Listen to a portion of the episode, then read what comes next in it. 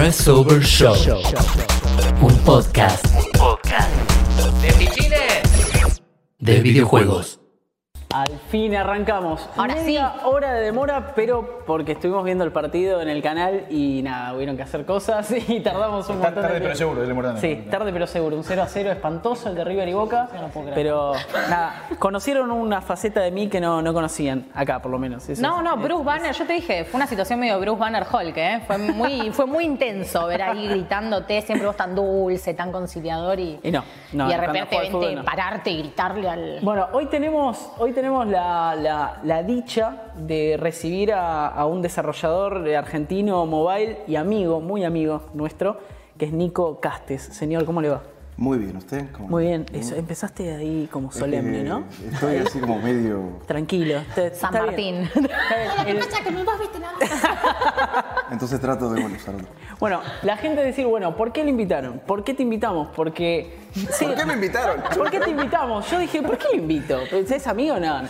No, el señor estuvo en Google Singapur, ¿digo bien? Decís bien. Digo bien, ¿me querés contar? eh, ¿Sos el dueño de Avix o el CEO de Avix o, o el fundador? ¿Cómo, cómo te gusta Fundador, llamarte? ¿Fundador? Sí, fundador junto con Lea, Leandro Camugli, Ajá. un amigo de La Plata, El Camu. que fue como un encuentro loco, pues él estudió diseño y comunicación visual igual que yo durante unos años, igual que yo.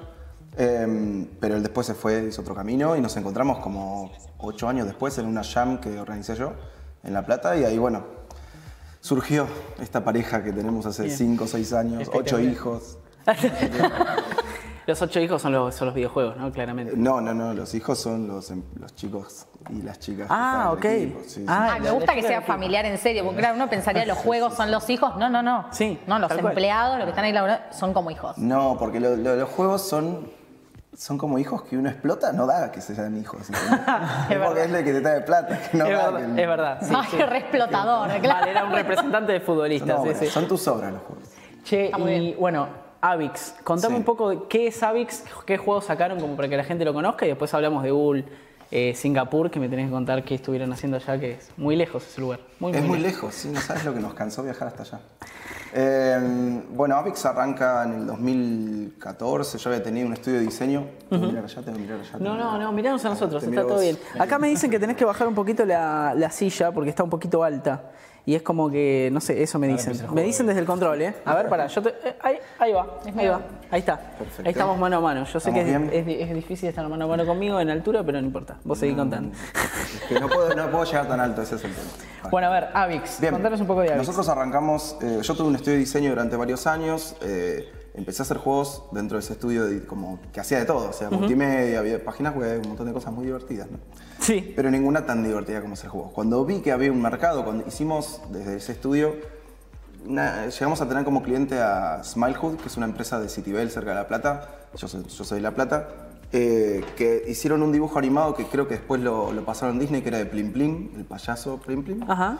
Y ese trabajo nos llegó a nosotros de, hacer, de, republicarlos, digamos, todo un trabajo con ocho juegos muy chiquitos. Pero de alguna forma fue un antecedente de decir, eh, bueno, hay laburo. O sea, nosotros en La Plata o, o por los círculos que, que frecuentábamos y los círculos que no frecuentábamos, nunca habíamos venido a la EVA hasta ese año, hasta el 2014. No sabíamos que había empresas de videojuegos, digamos. Yo vengo haciendo cosas digamos, eh, cercanas a los videojuegos de hace más tiempo con un amigo de la secundaria, Ajá. pero realmente no, no teníamos ni idea que eso era algo... Rentable, que se podía vivir de videojuegos. Claro, habíamos hecho unos juegos eh, con hardware especial para un salón de fiestas infantil de acá de Capital, y era como, o sea, una cosa que me pasó fue, nosotros habíamos hecho unos, eh, unos juegos con Marcelo, mi amigo de la secundaria, para este salón de fiestas que usaba infladores, ¿verdad? Que era como vos inflabas, jugabas, qué sé yo. Y eso fue en el 2010, ponele. Ah, una bocha. El año pasado, el año pasado o el anterior, fuimos a la GDC, al espacio de juegos alternativos, y había un juego hecho con, con infladores. Nada, tremendo. Con es como vuelve. fuera de contexto, uno cree que está, o sea, uno no sabe medir qué, cuál es el impacto que puede tener algo que está haciendo, digamos, ¿no? Claro. Pero bueno, con Avix nos empezamos a meter desde el principio, fuimos a todos los eventos que pudimos, cansamos a todo el mundo de vernos, de ver el logo de Avix, de, de todo, ¿no? Para el que no sepa, la EVA es el, el- la exposición de videojuegos de Argentina, Sí. donde se hace una vez por año y la gente puede ir a ver juegos que se hacen acá, charlas y demás. Ahora se hace, la nueva se hace el 13 y 14 de septiembre Exacto. en el C3, pero bueno, nada, quería poner en contexto porque hay gente que no debe saber qué es la EVA. Es muy interesante, es un evento que suele nuclear a, bueno, ahora hay, hay varios, varios otros EVA y otros eventos que van creciendo, pero Ajá. la EVA siempre sigue siendo un encuentro, digamos, a nivel nacional y para varios países, eh, como, bueno, muchos uruguayos vienen también, eh, muchos invitados internacionales y suele ser un lugar donde uno eh, se, se actualiza año a año con lo que el resto está haciendo. Sí, haces Está- contactos, Haces contactos, sí. Bueno, y hace unas semanas estuvieron en Singapur. Sí. ¿Me querés contar Flasherísimo, cómo, ¿no? cómo es que Google los eligió para llevarlos a Singapur? ¿Qué significa para un estudio mobile latinoamericano estar allá? Contanos un poquito. Bien, eh, un poco de contexto. Eh, Sí. Bueno, Google, más allá del Google que conocen todos, digamos, de- del buscador, de YouTube y todo eso, Sí. eh, Google es el dueño de una de las plataformas de distribución digital de juegos, que es Google Play, más grandes de- del mundo, digamos. ¿no? Mobile como plataforma de juego es gigante y Google es eh, uno de los gigantes dentro de eso. Eh, de ahí surge esto de, de- de- de su interés. De su interés. Sí, sí, se te fue. Fue como su interés. ¿Me ajustás el micrófono, por favor? Eh, no es culpa mía. No, de ahí surge este interés también de ayudar eh, o estar un poco al tanto de Google del, de- del crecimiento de los estudios con potencial, ¿no? Nosotros no es que fuimos allá pues somos súper grosos. Fuimos allá porque tenemos un potencial que no estamos explotando.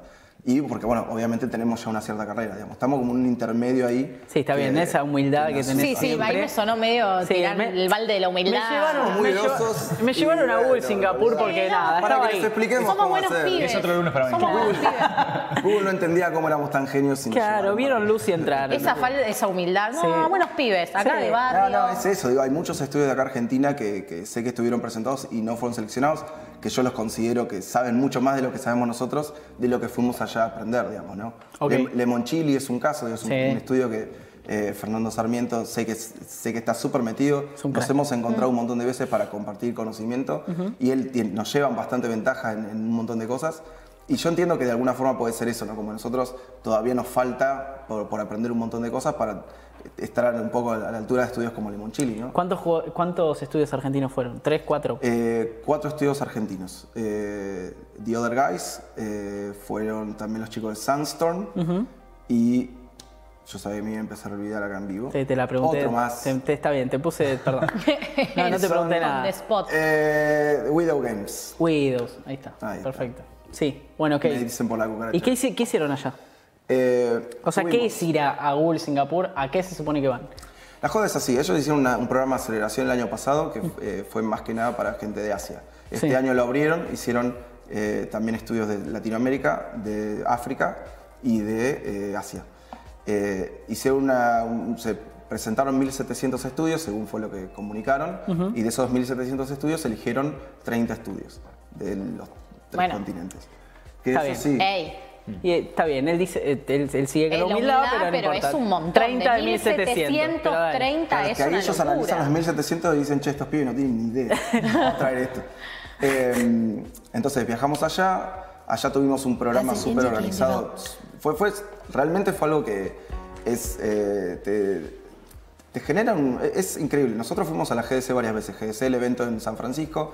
Para ir a la GDC, que es uno de los eventos de la meca, digamos, de la industria, o Es lo que sería ¿Qué la E3 expresión- para los desarrolladores. vieja, Claro. meca? La Bueno, mica. fin. O sea, eh, la GDC, para el que no sabe, es básicamente el Disney para los desarrolladores. Es el lugar donde tienen que ir desarrolladores eh, de Sí. videojuegos para conocer gente, para mostrar El su juego. networking Claro. que haces en la es- Lo que sería la E3 para el, el mercado es la GDC para el Claro, Y desarrollo. si Disney compra la GDC, va a ser la Disney para Disney esto. GDC, lo, GDC, más rescatable me esto de Google es que a diferencia de la GDC estamos hablando de sectores que quizás muchas veces se quedan afuera digamos, de la GDC por los precios. Claro, Porque no podés digo, ir, no lo podés bancar, El esfuerzo que es ir a la GDC para estar y ser parte de eso es esfuerzo económico, esfuerzo Mm. de un montón de sentidos, es enorme. Y acá nos llevaron gratis, nos trataron súper bien, tenían un cronograma.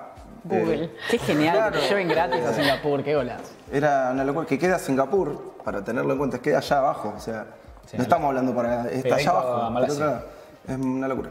Eh, volviendo. Después te voy a preguntar detalles de, de, de, de- de- de cuando fuiste, cosas, nada. Detalles y anécdotas me- también me gustaría Dale, saber. dale, Después te, Sí. te cuento. Em, ¿Qué estaba diciendo? Eh, ¿qué fue? ¿Fueron allá? ¿Te llevaron No, gratis? eh, todo o sea, pago? todo el programa que había eh, durado Sí. toda la semana, o sea, nos hicieron realmente trabajar, fue intenso, fue eh, todos los días de 8 y media de la mañana hasta las 8 de la noche, con charlas, con sesiones de mentoreo, sesiones de mentoreo uno a uno, digamos, con gente reconocida de, de la industria de juegos, no solo mobile, digamos, ¿no? Pero nosotros tuvimos la, la suerte de, por ejemplo, tener una reunión como mentora a la CEO de eh, Hipster Whale, los que hicieron Crossy Road. Digo, y, es- y son estudios que uno no tiene todo, muchas chances de ponerte a charlar un obvio. rato y decir, mira, esto es lo que estamos haciendo. Capaz no te contestan Y ni te un mail y ahí cachetee lo un poco Sí, y- sí, Y obvio. los tenés ahí, o te Eh, hablan o te hablan. No, eso estuvo, estuvo increíble. Eh, después tuvieron, bueno, tuvimos muchas charlas que tienen que ver con, con- con cómo profesionalizarte en diferentes aspectos en, en lo que es hacer juegos mobile. Acá estamos hablando de gente que en general sabe hacer juegos, digamos, pero que en- encontrar la beta para, para ser comercialmente Negocio, viable en, claro. en mobile es diferente. Los modelos de, monetización son diferentes. Sí, eso de hecho era una, las una de las tecnologías cosas. son diferentes, digamos, Eh, ¿no? Era una de las preguntas que tenía, ¿cómo te posicionás? ¿no? Porque una cosa es ser una empresa de desarrollo que terciariza, te llama Nickelodeon y te dice, ¿me haces tal juego? Y vos decís, bueno, la competitividad, ¿dónde está? Y crudamente los precios. Me, me conviene más pagarle a, por ahí a un grupo de desarrolladores en Argentina que tener sueldos en dólares, aunque suene un poco crudo. Pero el tema es cómo tus bebés, tus, tus no hijos, eh, cuando es algo propio, ¿cómo lo posicionás en un mercado que está saturado, que, que- que es difícil competir porque competís con Sí, mucha el grupo, claro, tipo el- la empresita indie de Estados Unidos, por más indie chiquitita que sea, tienen dólares, por lo tanto la publicidad que ellos pagan está en la misma moneda. Uno Sí, acá, obvio, obvio. yo que he hecho publicidad para videojuegos, también a veces la, la complicación es esa, decís, bueno, yo tengo para poner 5 mil pesos, ¿me entendés? Que en dólares es como... Cada vez menos. Claro, claro, y tenés una En este momento me dicen que competitividad... son 10 dólares. sí. Eh, claro, tenés una competitividad mucho más grande. O sea, ¿cómo haces para encontrar ese nicho de decir, bueno, que porque yo no soy millonario en dólares, mi, mi- mi bebé que he perdido ahí en la nada? Eh, Eh, hasta ahora la verdad que nosotros no tuvimos mucha experiencia con lo que es, eh, ah, bueno ahora se habla de lo que es juegos mobile en compra de usuarios, user acquisition, Sí. que es básicamente eso, es hacer publicidad, pero medida no por, por la visibilidad, sino medida por la efectividad que tuvo y cuánta gente instaló el juego por eso. Si yo O sea, el pago- El número de conversiones sería. ¿no? Claro, el número de conversiones, digamos. Podés ir más fino y decir, bueno, por la gente que llega a comprarme la suscripción. digamos. Pero en, en general eso es lo que se está un poco hablando, porque es algo que los que lo lograron hacer están generando un buen montoncito de plata, como Voodoo, como Ketchup en su momento, como, bueno, los principales eh, estudios del mundo, ¿no? Nosotros no, por ahora no, venimos haciendo eso. Los juegos que nosotros publicamos siempre tuvimos la suerte de que fueron viralmente descargados. Eh, sabemos que está cambiando, sabe- sabemos que es algo que, si bien lo podemos lograr, pues lo logramos más de una vez, así que eso también creemos que no fue solo suerte. Eh, entendemos que si queremos tener un control de, de- de este tipo, de, de nuestro negocio, digamos, no podemos depender de, de la descarga orgánica. ¿no? Claro. Google te cambia el algoritmo porque quiere beneficiar a cierto tipo de juego Sí. y si vos no sos ese tipo de juego, bueno. Chao. eh, Sí, te quedaste afuera. Sí, sí. a acostumbrarte. En cambio, Y- eh, estudios como. eh, ¿Cómo se llama? No, The Other Guys no fueron allá, como ahora que me acuerdo, como participando. Fue uno de The Other Guys fue mentor. Fue Ay. Augusto Petrone, que conoce mucho de toda esta cuestión de user acquisition. Eh, es súper aburrido, pero bueno, es como. Una de las cosas que. no, bueno, ves la parte es lo que de, de de- negocios, digamos, que lo tenés que saber, porque si tu idea es vivir de esto, Sí. la parte financiera no la puedes dejar afuera, digamos. Y antes vos dijiste que, que- que tuvieron varios juegos que fueron masivamente descargados. ¿Cuál fue el que para vos es el juego representativo de Avix?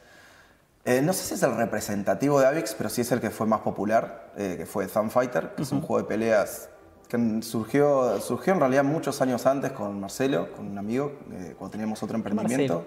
No, no, no, es más, eh, para más de 18, ¿cierto? sí, se puede, se puede. Podés, podés.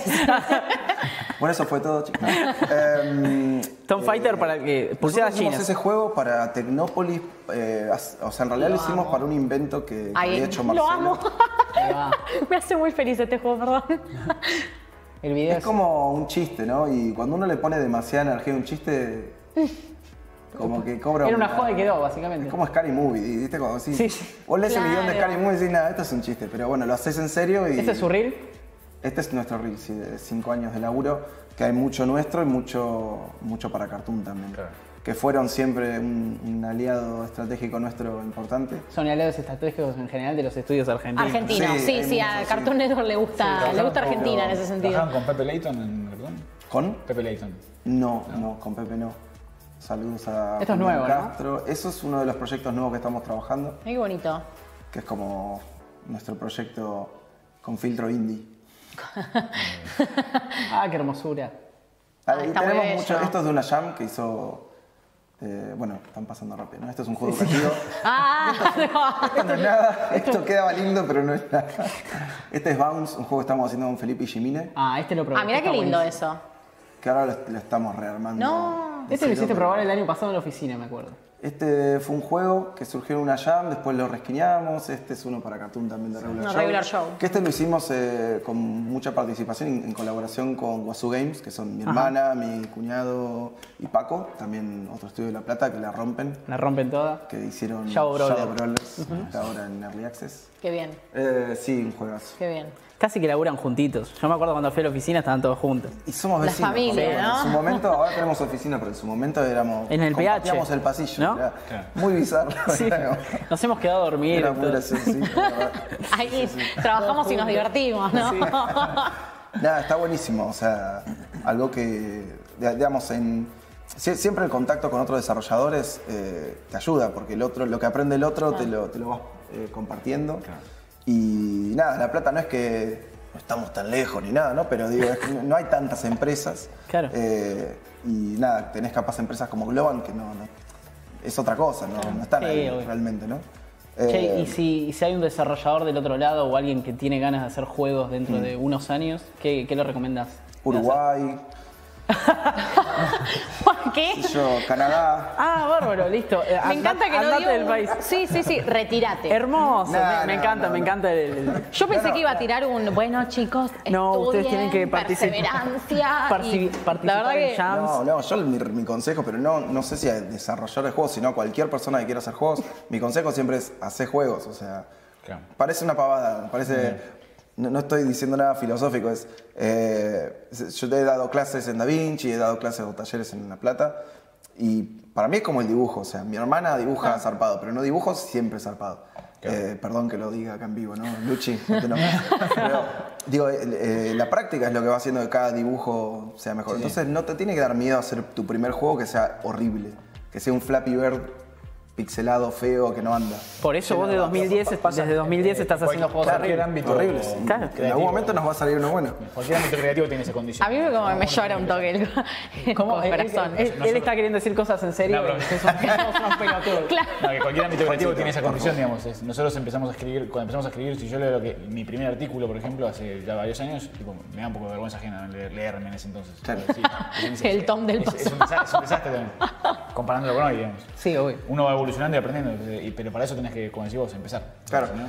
Y otro de los, creería, errores, eso ya depende de la experiencia de cada uno, es eh, querer arrancar con algo muy grande. Si vos vas a hacer tu primer dibujo, no vas a arrancar haciendo un mural de 10 kilómetros. Entonces, para mí un poco lo mismo. Eh, Digamos, yo he hecho juegos eh, por aprender o por, porque tenía ganas en una noche y los he subido a internet.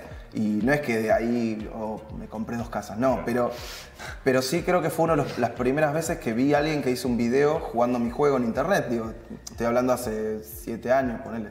Eh, Y además sacás feedback directo enseguida. Es, es- Está bueno. Es, es zarpado, o sea, saber Sí. que uno puede hacer algo en un rato, en, o en una semana, o en un par de semanas en una compu, subirlo.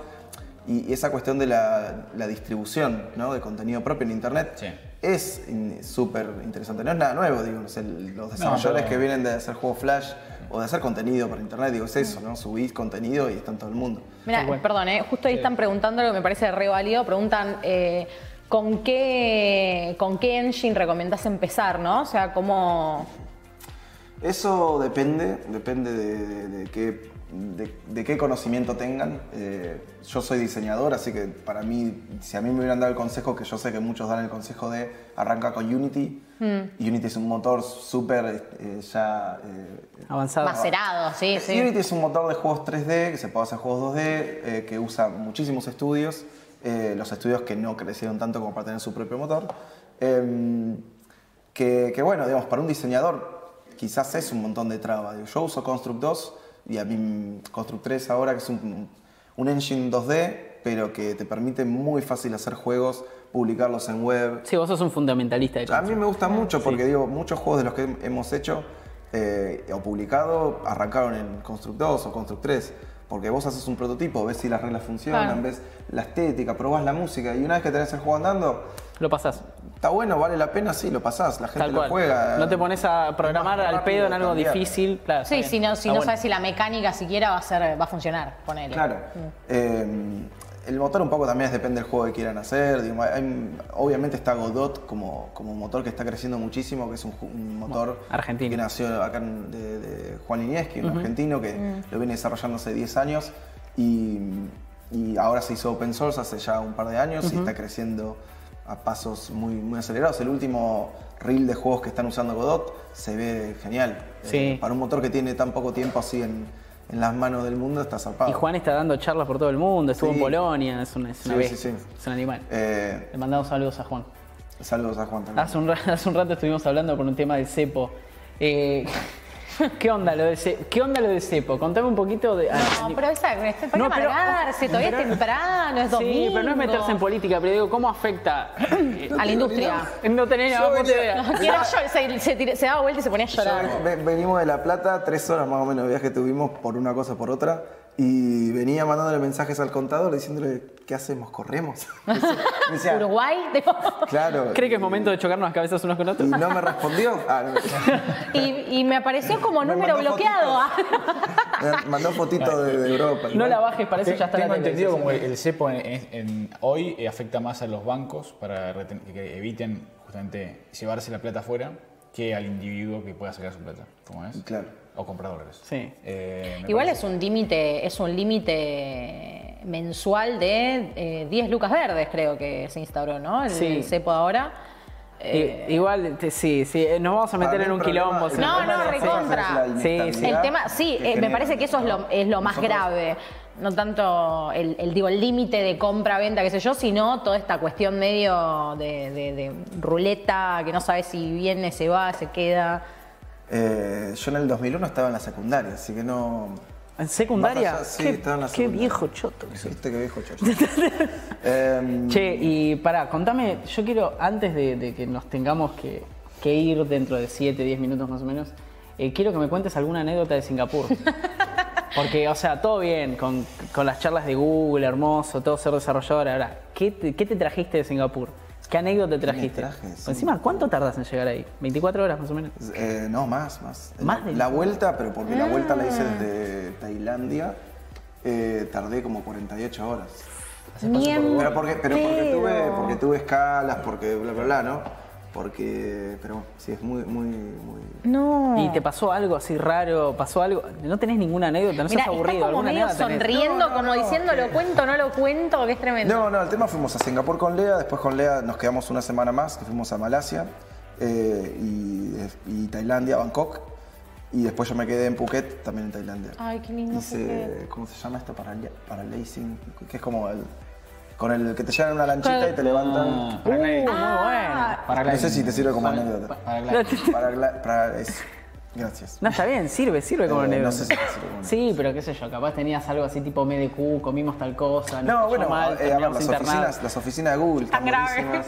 Bueno, hay- Eh, hay- Claro, las oficinas están de Google. buenísimas. Sí. Eh, Tenés, o sea, la cultura que parecieran tener, porque uno no la conoce del todo, ¿no? Uno la ve. Obvio. Eh, parece estar súper interesante como lugar para trabajar. Eh, y nada, todos esos chiches que uno, que uno escucha de Google. Dicen que la, la oficina de Google de Singapur es, de- es la mejor del mundo o es de las mejores del mundo. Eh, y nos hicieron un recorrido el último día recién. Y una de las cosas que me acuerdo fueron, yo ya la, medio que ya sabía el spoiler, pero bueno, eh, abre- medio en chiste nos llevan una parte que era como un armario, lo abren así, y dice, esta es la parte más importante de, la- de todo Google. Y, y miran, mirás así, era eh, como estantes con líquidos de limpieza, qué sé yo. No, No. pero ahí, pero ahí es donde dicen, ah, mentira, y abren así, hay un bar escondido atrás de eso. Tipo un speakeasy, pero en ¿Hay un bar escondido? ¿Vos me estás un bar jodiendo? escondido, que habían dos, tres personas, pero ahí había un montón de bebida alcohólica que uno podía ir y dejar quisimos llevar, pero no, era solo Como para los dejar- speakeasy, tipo los, los bares que acá hay, acá hay un par, me imagino que no como los de Google, ¿no? Pero No, obvio. acá hay así Nunca, esa... nunca fui. Es como Mirá es, qué- es un Narnia, digamos, como abrís el armario y entras a otro mundo. digamos. Tienen de todo. tienen- Qué, qué- tienen- qué linda ¿Qué? energía, me gustó. Hay un montón de restaurantes, diferentes tipos de comida y qué sé yo. Hay un, un día a la Qué semana. que tremendo, ¿no? Yo no... Si a la gente se le ocurre alguna pregunta que le quiera hacer de Google Singapur o, o Aprovechen, este es el momento. Boca Es- River no, pues no tengo ni idea. Sé que empataron. se- Empataron 0-0, sí, horrible el partido. Eh, nada. Lo bueno es que no perdió ninguno. Además se tiraron atrás y se ponían a hablar del partido. Chau. ¿Cómo? Acá me están. Ah, están haciendo señas. ¿Qué pasó? ¿Qué pasó? No, no te escucho acá. Murió, murió completamente. Yo creo que podés hacerle las- todas las preguntas del programa que venimos haciendo. Sí. Se las podés hacer así. ¿Así? No, no así de rápido, pero que las conteste rápido. Ah, ok. Ah, las preguntas que venimos haciendo en el programa. Ni me acuerdo cuáles fueran. Ni me Sí, acuerdo. primero videojuego que te metió en, el, pro- en, el, en la industria. O sea, en el, eh, ¿cuál fue tu primer videojuego que te marcó y que dijiste, me gustan los videojuegos, me gusta... Me gusta No esto"? hacerlos, No, no hacerlos, sino como en el ambiente del videojuego, ¿no? Esa fue la primera consigna que tuvimos en el primer Ah, show. Eh, tengo los juegos que, que jugué en la infancia, digamos, que son los que muchos deben decir, del Monkey Island, Prince of Persia, Blues Brothers, de juegos Está bien. muy viejos. Pero creo que el juego que me trajo de vuelta a los videojuegos fue el Pump It Up. Que es ¿En serio? juego de baile. Re. Social porque conocía gente. Qué juegazo, boludo. Ese que estaba en lo de- Era un poco de, de deporte, un Sí, poco de con grandes temas Sí. aparte. Jugaba los, di- los niveles difíciles. El de Beethoven era un kilómetro. Yo jugaba en las dos plataformas y no sabés lo que chivaba. Ah, encima eras capo. No, no Porque capo. jugabas así, ¿no? En las dos plataformas, Nunca tirando pasos. No, Acá, acá pregunta si te, si te trajiste algo, si te afanaste algo de la oficina de, de Google. sí. Eh, No podés. No, no. Ser- La toalla, esas cosas. Un jaboncito. no. Pero no, nos regalaron un montón de cosas. Un montón- ¿Cómo qué? Un Android, de esos que tienen ¿no? los muñequitos Android. Sí. eh, de edición limitada, uno de los. Como un Funko, pero no sé de. ¿Cuántos años? El Android de KitKat, ¿te regalaron? No, es el de una mochila recopada. Y bueno, y eh, lo más interesante es que si hacemos las cosas bien y cumplimos con las expectativas que ellos tienen de nosotros, en diciembre vuelvo. Ah, pará, ¿les dejaron Ah, esto tarea? es una fiesta. Claro. ¿Tipo, le dejaron tarea para la casa? Sí, o sea, la idea es que la mentoría sigue durante varios meses. acá. Nosotros tenemos un objetivo el que tenemos que cumplir. Si lo cumplimos, eh, es la- está la posibilidad de que nos eh, destaquen un juego también que, que estamos desarrollando. Digo, Bien. hay un montón de cosas que no, es- no es solamente una mentoría y ya está, digamos, es que realmente quieren que nos vaya bien. ¿Y qué tenés que cumplir? Eh, no, en realidad es definir bien cuáles son nuestros objetivos. Que ellos usan un sistema para definir objetivos que se llama OKR, que es eh, Objectives and Key Results. Que yo quiero llegar acá y estas son las formas de medir si estoy logrando lo que yo quería. Y después ahí tenés que decir cómo lo vas a hacer. Si Qué increíble. Usamos su método y, digamos, definimos a dónde queremos llegar y más o menos llegamos por lo que dijimos que íbamos a llegar o hacemos lo que Volvés. supuestamente nos va a ayudar, nos llevan allá de nuevo a uno de nosotros para... Bueno, eh, continuemos la con el plan. Como continuemos con, con- con el plan, con el avance que. Y ahí prometés que nos vas a traer algo para, para dar en el programa. Ahí les sí, o hacemos un Sí, programa robate un Ahí está, jabón. me gusta eso. A las delicia, ahorita. 3 de la mañana. A 3 de la mañana hacemos el programa. Es súper difícil. Ven, Che. ven, lo ponemos acá, pantalla gigante. Sería increíble.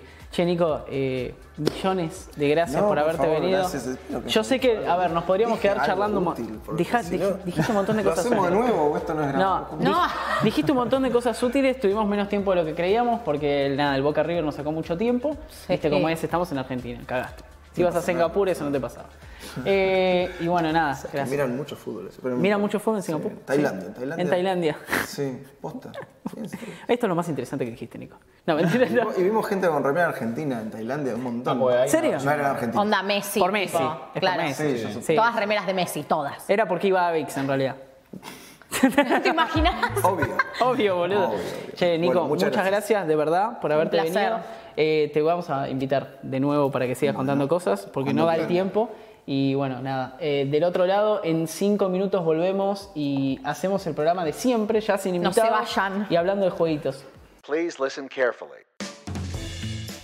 Hola, aquí habla Fran de Pressover y quería invitarte a formar parte de nuestra comunidad. Puedes leernos todos los días en pressover.news para estar al tanto de todas las noticias de videojuegos nacionales e internacionales. Puedes seguirnos en Facebook e Instagram para enterarte al instante de las últimas noticias de videojuegos. Y además, puedes suscribirte a nuestro canal de YouTube donde subimos contenido nuevo todas las semanas. Si te gusta nuestro contenido y querés ayudarnos a seguir creciendo, podés colaborar entrando a patreon.com barra presover. Repito, patreon.com barra presover. Y ahora sí, los dejo seguir escuchando Presover Show.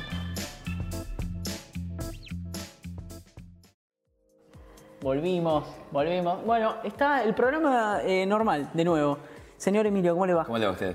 Te habíamos dejado afuera. Me habían dejado Te afuera. habíamos dejado afuera y te, te ofendiste un poco cuando Nico dijo Pump It Up. No, no, no. para No, nada. no, yo, yo, yo noto que sí. Yo noto que sí. Pero no importa. Bueno, a ver, eh, arrancando más o menos el programa casi de cero, porque tuvimos un invitado ahí media hora, estuvo genial a charlar de cómo estuvo ahí en, en Google Singapur. Esta semana pasó de todo. Y cuando digo de todo, es de todo, de verdad. En, en general, hoy algo bastante heavy a la madrugada, pero eso lo vamos a dejar para después. Pero para mí lo más importante a nivel videojuego que pasó fueron los 15 minutos de gameplay de Cyberpunk que me dijeron, me dijo un pajarito que vos no viste nada. No, no he visto mucho, no, apenas me, me desayuné con esta cuestión de la primera persona, o sea que... Vos no sabías que era primera persona Cyberpunk. No sabía. Yo sabía que Cyberpunk iba a ser en tercera, ¿no? Porque Keanu tenía esa idea, no sabía que iba a ser definitivamente como una Sí, no, pero en el persona. primer gameplay muestran el Primera persona. Sí, sí, Sí, sí. sí, es una pena igual. Para mí es una pena. Es una pena. Para mí es una pena. Eh, acá Tom del otro lado me está odiando, pero Para mí los engine en primera persona son mucho más inmersivos. Sí. bueno, eso es lo que dice Tom. Yo no coincido. Para mí, a de ver, acuerdo con Tom.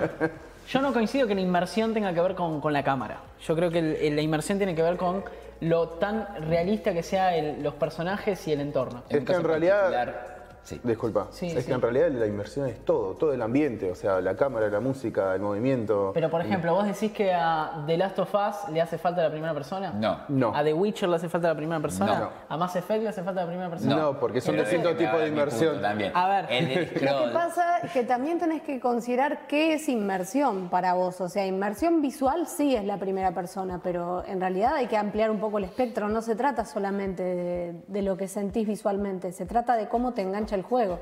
Ahí no necesitas tanto la primera persona. No, co- coincido, sí, sí, plenamente. Eh, Sí, por sí, eso sí, no, para no mí, pasa por ahí, pero por ejemplo, en el, el del scroll. si nos ponen el gameplay de Skyrim. Cyberpunk sería increíble. ¿eh? Estaría buenísimo. En Skyrim o en Sí. Oblivion, vos tenés la opción de jugar en primera o en tercera. Y sinceramente se nota como un personaje superpuesto en la tercera persona. Como que no es necesario ver al personaje. Hay, persona, hay juegos que sí es necesario ver al personaje, Mario, eh, Tomb Raider, o el propio Last of Us, si Geralt. quiere. O el Witcher, ni hablar, que el personaje es lo central que vos controlás y vos te referencias con eso. Hay muchos juegos que tratan de que vos seas el personaje principal. Eh, que quizás se me venga a la cabeza el caso de Metroid Prime, algún juego raro de Robocop en PlayStation 2, que vos seas un personaje famoso y que no se vea el personaje. Claro. Pero por lo general tiene que ver con eso. Acá en Cyberpunk claramente entonces el personaje no va a ser lo principal, sino que va a ser un juego de rol en sí. Eh, lo cual le da a que no sea eh, ese, ese camino, ese canal para la conexión para con el juego. Me hace acordar mucho a, a secuencias como Bioshock o, o Dishonored, Sí. que, que tienen estas características y bueno, va a estar bien que se... A mí, a mí lo que me hace ruido es que sea un juego que, Deus Ex. que sea un juego que le da tanta importancia al tema también estético y a si vas a poder, de qué sexo vas a poder armarte el personaje, qué sé yo, y que de repente no lo veas nunca. Igual eso es bien Eh, de es la- muchos juegos. Pero Claro. no me gusta, o sea, no te sentarme. Y Pero de después vos tenés la tibieza que tiene eh, Bethesda con Skyrim, que podés elegir ser primera persona o tercera persona. Sí, pero esto supuestamente va a ser solo primera persona. Esta parte me encanta. ¿Cómo? Tuvo un pequeño downgrade. Para mí sí. Obvio. Para mí en sí. una parte aparece Keanu y vos decís. Este no era el Keanu que yo tenía. Pero bueno, pasa lo mismo con el pelo de Geralt en Witcher. Sí. Ah. Pasa lo mismo con muchas cosas de Witcher que Eso habían es- presentado Aro, Es algo. una macana que hacen que yo la odio, que es que muchas veces utilizan en los trailers cosas que en realidad son más cinemáticas y que no corresponden al gameplay. Tal. Totalmente. Eh, para venderte algo que capaz quieren venderte está buenísimo y capaz eh, está buenísimo pero no lo es tanto, no va a ser lo mismo que estás viendo en el trailer. A ver, yo confío en este juego porque lo hace Cyberpunk y porque tiene una pinta. Lo hace ese de- Project Red, ¿no? Sí, Eh, sí, sí, perdón. Project Red. Lo hace CD Projekt Red, Cyberpunk. que son la gente de The Witcher, y porque el universo realmente tiene, tiene una pinta de, de ser profundísimo. A Yo mí, creo- sí. al- el hecho de que me haga acordar a Deus Ex no, no, no, no me, la, no me la levanta. ¿Qué querés No, que te no es una Oh. saga de Deus Ex. Lo que sí, eh, ya estamos hablando de quizá el juego más esperado de toda la generación, ¿no? Sí, Sí. sin duda. Título que, que Totalmente. cambió, por ejemplo, la generación anterior a, a GTA V en su momento, o al Legend of Zelda, acá como ya salió, y GTA VI ni se menciona, que en realidad sería el juego más esperado de la generación, pero como ni se habla de GTA VI, esto le cabe a Cyberpunk, que es la primera vez que yo escucho hablar de este juego. En la generación anterior Sí. tuvimos Last Guardian también, Final Fantasy XV, que est- estamos hablando de juegos de más de 10 años de desarrollo, lo cual es una barbaridad, obviamente esto lleva borrones 50 nueva, por eso tardan tanto, si no en 5 años un juego grandioso tiene que estar listo. Sí, obvio. Eh, y bueno, eh, esperemos que esté a la altura de las expectativas tan grandes que está generando y más que nada tiene que ver con que es la empresa la cual hizo para mí el actual mejor juego de la generación de, de la parte HD más fuerte, ¿no? El, que es el Witcher 3. Totalmente. Por Sí. eso es que Además, hay mucha expectativa respecto de eso. Eh, hay una cuestión que también es uno de los juegos que en realidad es un creador de géneros. Eh, Merlo estaba comentando hace un rato y Dani también opina más o menos lo mismo. que- Atrás de cámara, ¿no? Atrás de cámara. y Jimmy también me acompaña mucho con la idea que eh, el cyberpunk en sí es tan viejo que todo sale, todo se ramifica de ahí. Hablemos para juego. aquellos que no saben, Sí. Cyberpunk es un juego de rol de mesa tradicional con un manual de jugador, un máster, dados, anotaciones y en base a eso es que se, se está haciendo este videojuego, lo cual no quiere decir nada, pero las experiencias no son malas, ¿no? como el caso de Vampiro la Mascarada en PC, que han sido bastante bien llevados acá, estaría pasando a Está bueno que se también. inspiren en, en estas cosas también, porque es como que, a ver, no le pasó a mucha gente jugando Witcher que se puso a leer los libros.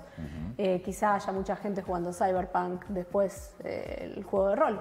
Claro. Así que. Sí, acá, acá eh, la gente lo está comparando con Anthem. Es Eh, otra cosa totalmente distinta. Pero es- eh, para mí es distinto porque, a ver, ya venía mal parido el juego, BioWare viene, viene de, de capa caída completamente, desde Mass Effect Andrómeda y empezaron a hacer este juego en el medio y le salió todo mal, porque para mí por IE, para mí la culpa siempre es de IE. La culpa siempre Eh, es de no importa cuándo escuches. Y acá, acá estamos hablando de otra gente que labura distinto, que labura No, seriamente. Pero están solamente marcando la- el, el paralelismo entre Cyberpunk y Anthem en una cuestión que tenga que ver con el downgrade. Cuando Cyberpunk es un juego de escenarios abiertos, sin mucho más para ver que una cuestión geográfica. Acá estamos hablando de un juego de desarrollo que nos va a permitir ingresar en mundo. Simplemente estamos viendo paneos, pero acá hay mucho trabajo. Probablemente se puede ingresar a los lugares internos, a diferencia de lo que hemos visto, por ejemplo, en juegos abiertos de la línea de GTA.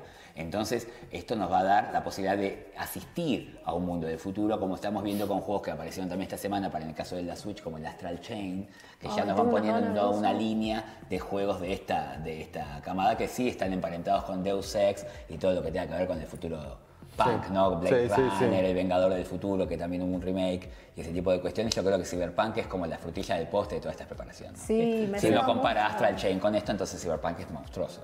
No, Es monstruoso, porque va a terminar conectando un montón de ideas que la tenés rondando en todos lados. Sí, manera. ellos siempre desde, desde el estudio hablan de que en The Witcher eh, se- el mapa se expandía hacia los costados Sí. y es, es- esto, este juego el- ellos lo ven como un mapa de profundidad vertical.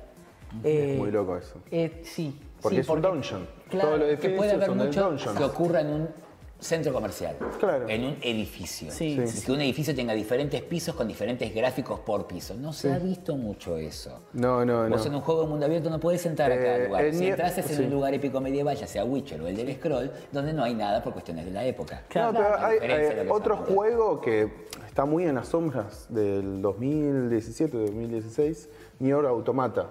Nier Au- 2017.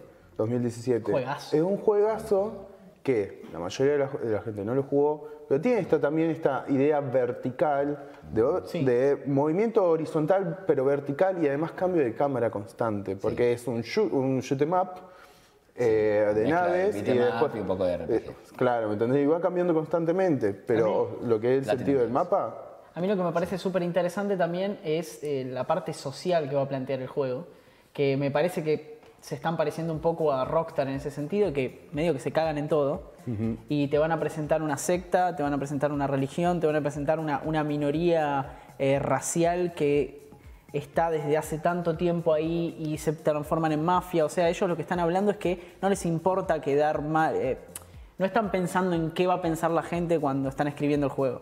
Y eso me parece clave. Me parece que, que se caguen en todo, me parece genial. En Witcher 3 hay un planteamiento sobre el aborto Sí, es verdad.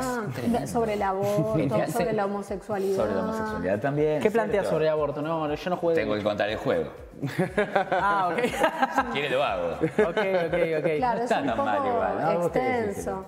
Eh, Sí, es un poco extenso para, para explicarlo, pero Ok. hacemos un pequeño resumen. Vas y tenés que ayudar a alguien porque vos haces trabajos, entonces tenés que ayudar a alguien que es como, digamos, un lugarteniente de un pueblo. Un tipo malo que los tiene a todos sometidos. Lo que pasa que en su momento fue el que más se le aguantaba del pueblo. Entonces, un tipo grandote, unos cincuenta y pico de años, barbudo, que te encomienda a él a mandar a buscar a la mujer que lo abandonó. La esposa lo abandonó con la hija, ¿no es cierto? Algo así, corregime. ¿eh? Sí. Este, entonces, entonces vos tenés que hacer el trabajo para él si él te da información para tu misión, punto. A lo que voy es que eh, está visto como un tirano y por qué se fue, porque supuestamente él le pegaba a la mujer. Entonces empieza a contar de que, bueno, hay que entender, también dice que yo, mirá, yo soy grandote, yo soy el que manejo los soldados acá, a veces me tengo que ir y col- colonizar otros pueblos, me iba de repente, qué sé yo, 8, 9, uno no es tarado, ¿me entendés? 8, 9, 10 meses cuando vengo mi mujer está embarazada y me dice que es mío, ¿cómo es? ¿Entendés? Entonces, viste, gordo, bueno, está, qué sé yo, entonces tampoco justifica nada. Entonces, más allá de que tuvo un hijo que él, él el último hijo la obliga a la mujer a abortar, Sí. entonces quedan, el no, obviamente es una fantasía, el no abortado, entonces tienes que buscar al, al, Es muy al- al bebé abortado. te sigue un feto fantasmal. Claro, te sigue un parte fantasmal si haces las cosas bien, porque al principio no le podés pegar. Entonces cuando se te acerca, se acerca vos venís con el Witcher, con Geralt, y está el tipo, el gordo atrás. Entonces te hace, dice, ahí está el bebé no abortado. Dice, sí, bueno, agarralo vos. Y el gordo dice, no, pará, que yo te estoy pagando a vos. Dice, no nada. ¿Me entendés? Entonces dice, no, no, no, agarralo vos, no sabés, no. ¿Qué- ¿Pero qué querés que haga? Abrazalo, pero boludo, me va a morder, me va a morder el cuello. No, no, no, abrazalo. Y va bien, ¿me entendés? Entonces cuando vos lo que Era tenés un que bebé ingeniero. Un bebé, un bebé, una- era un engendro. Entonces se encuentra y dice, ahora lo que tenés que hacer es explicarle que este no era su momento, que vos no podías darle lugar a tener eh, la vida para que él pueda, pero que vos lo amabas igual y que lo vas a poder descansar en paz y ahora que a partir de que lo entierre y descansa en paz, lo lleva con el espíritu de la madre y puede encontrar a la mujer que lo había abandonado. Entonces te deja pensando de que, viste, el tema del aborto... O sea, vos lo que te, o sea, lo deja de una manera de pedirle disculpas por no haberle dado la posibilidad de la vida. Como no le habías pedido disculpas, el bicho te quería matar. Entonces tiene un doble Ahí, ahí, ahí, un mensajito. Sí, sí, sí, totalmente. O sea, hace el ritual, pero bueno, hace lo que quieras también. Y, y todo el conflicto también de la pareja y demás. Es muy interesante. Sí, Jueguen ese juego, Che. por favor. No, hay. Pero pense desde el uno, por favor, si pueden. Pero bueno, básicamente eh, Cyberpunk 2077 sale en abril. Marzo, marzo, abril del 2020. En abril de 2020. Si no lo retrasan hasta el último momento. Yo no creo, ¿eh? No creo. Se nos viene, se nos viene un año que viene bestial Por fin. de juegos, ¿eh? Porque este año fue Este año, horrible. Fue Cuando horrible. llegue fin de año vamos a hacer como una especie de balance del año que ser una porquería. No. ¿Este año? Sí. Pero este año sale Death Stranding, ¿o no? ¿No sale este Eh, año? pero Bueno, pero uno, es- uno, quizás por lo menos un uno, lindo dos top five. juegos Resident No, Evil. Cuando vayamos al top 5 del año, que son los que los, los cinco eh, clasificados para el juego del año, va a ser bastante berretón. ¿Y cuáles son los que ya salieron? De ahora, no sé, por ahora puede pelear Sekiro, porque Resident Evil 2 no lo podemos volver a contabilizar. Sí, no sé si tenemos que seguir con Cyberpunk, porque No, no, no, no, no, no, vamos a Basta de pasar, Cyberpunk, vamos a muchísimas gracias. A ver, Eh, eh, los- los- los super- los los tres, juegos, ¿no? los tres Sí. estuvimos jugando juegos esta semana Sí. que nos mandaron para analizar en Presover.news. Sí.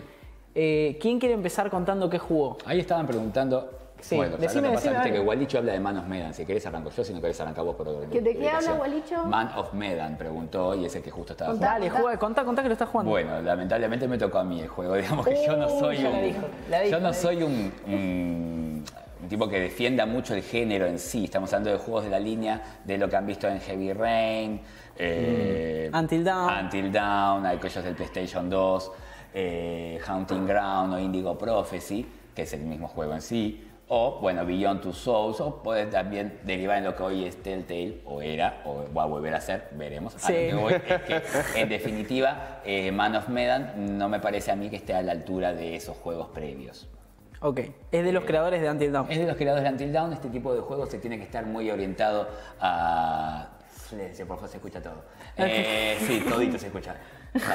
Este, estoy acostumbrado a hacerlo en el show, ¿viste? Por favor, si se escucha lo que digo yo, ah, porque acá se escucha perfecto. Bueno, este, lo que digo de que estos juegos están orientados, sostenidos en su argumento. Aquellos que jugaron Heavy Rain o que jugaron, ¿por qué no? En PlayStation 2, que fue muy conocido porque era barato, el Indigo Prophecy. eh, El Fahrenheit. Fahrenheit. Sí. eh, a los 10 minutos pasa algo que es realmente memorable como para contar cuál es la premisa del juego. Cosa que no ocurre en manos Medan. No ocurre a los 10 minutos, bueno, a los 20, tampoco a los 30. Estaba, estamos dos horas de juego y acá no está ocurriendo nada en ningún momento. La, la interactividad es plenamente discutible. Ahí tenemos imágenes del juego. Veamos Acá te que- preguntan si vale la pena la experiencia cooperativa.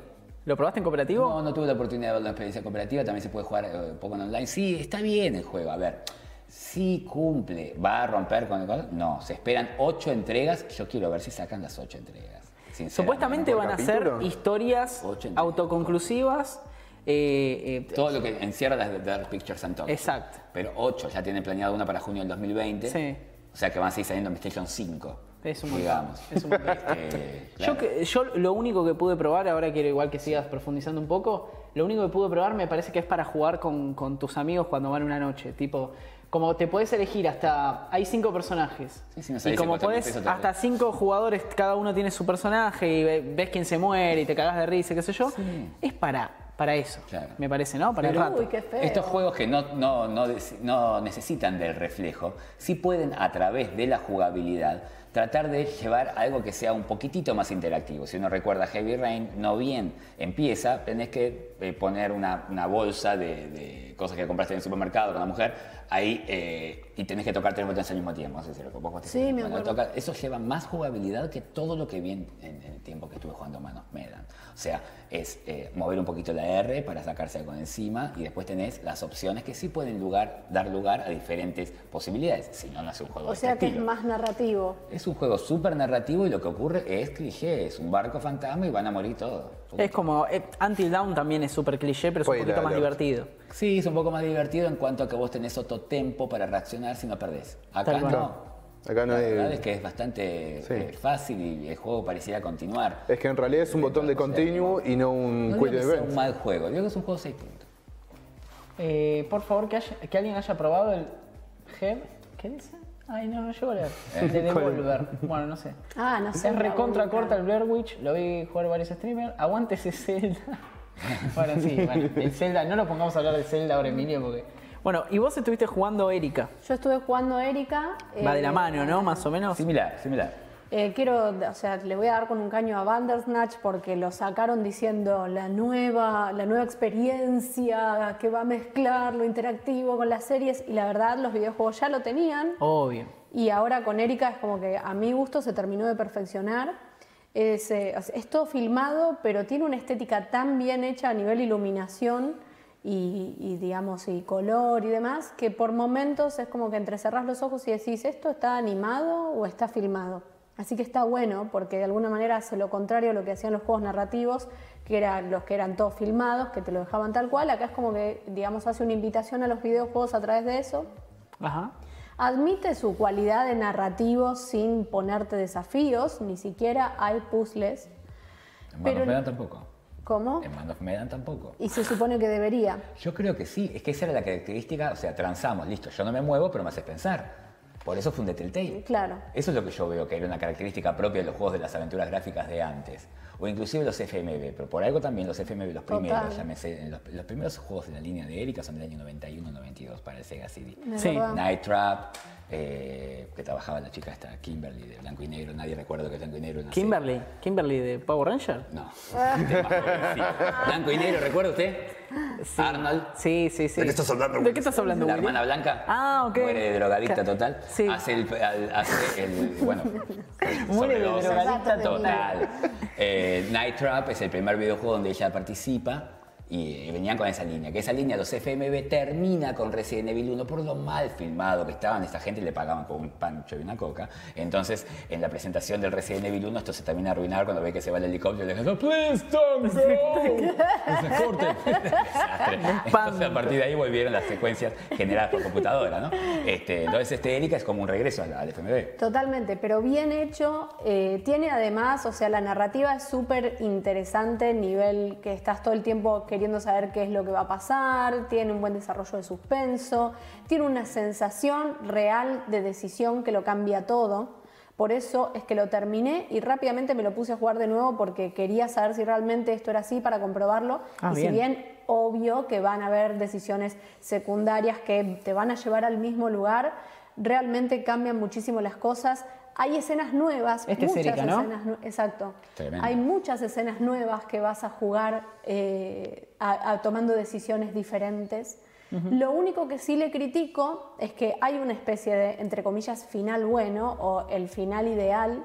Y el juego es como que te trata un poco de tonto, que esto pasa también con las películas, que es cuando el juego o la película te están constantemente tratando de explicar cuál es la trama que está detrás de lo que estás haciendo y no, no, o sea, no confía en tu intuición o en tu juicio. Claro. Entonces hay un momento, sobre todo más sobre el final de esta historia, en la cual estás todo el tiempo como ya palpitando, diciendo, bueno, o sea, ¿estás seguro que vas a tomar esta decisión? Pero mira que, y estás seguro que vas a tomar esta Claro. como que, bueno, ya sé que querés que vaya para allá, pero yo lo estoy jugando por segunda vez, así que voy a ir para el otro lado. Claro. Es, es como que eso fue lo que descubrí la segunda vez que lo jugué. Ah, es como que te llevan para el lugar bueno. Mirá, mirá que, que tenés que ir Claro. para acá. Pero claro. está bueno porque, o sea, cuando lo jugás la primera vez, yo realmente tenía muchísimas dudas de si esa era la decisión correcta.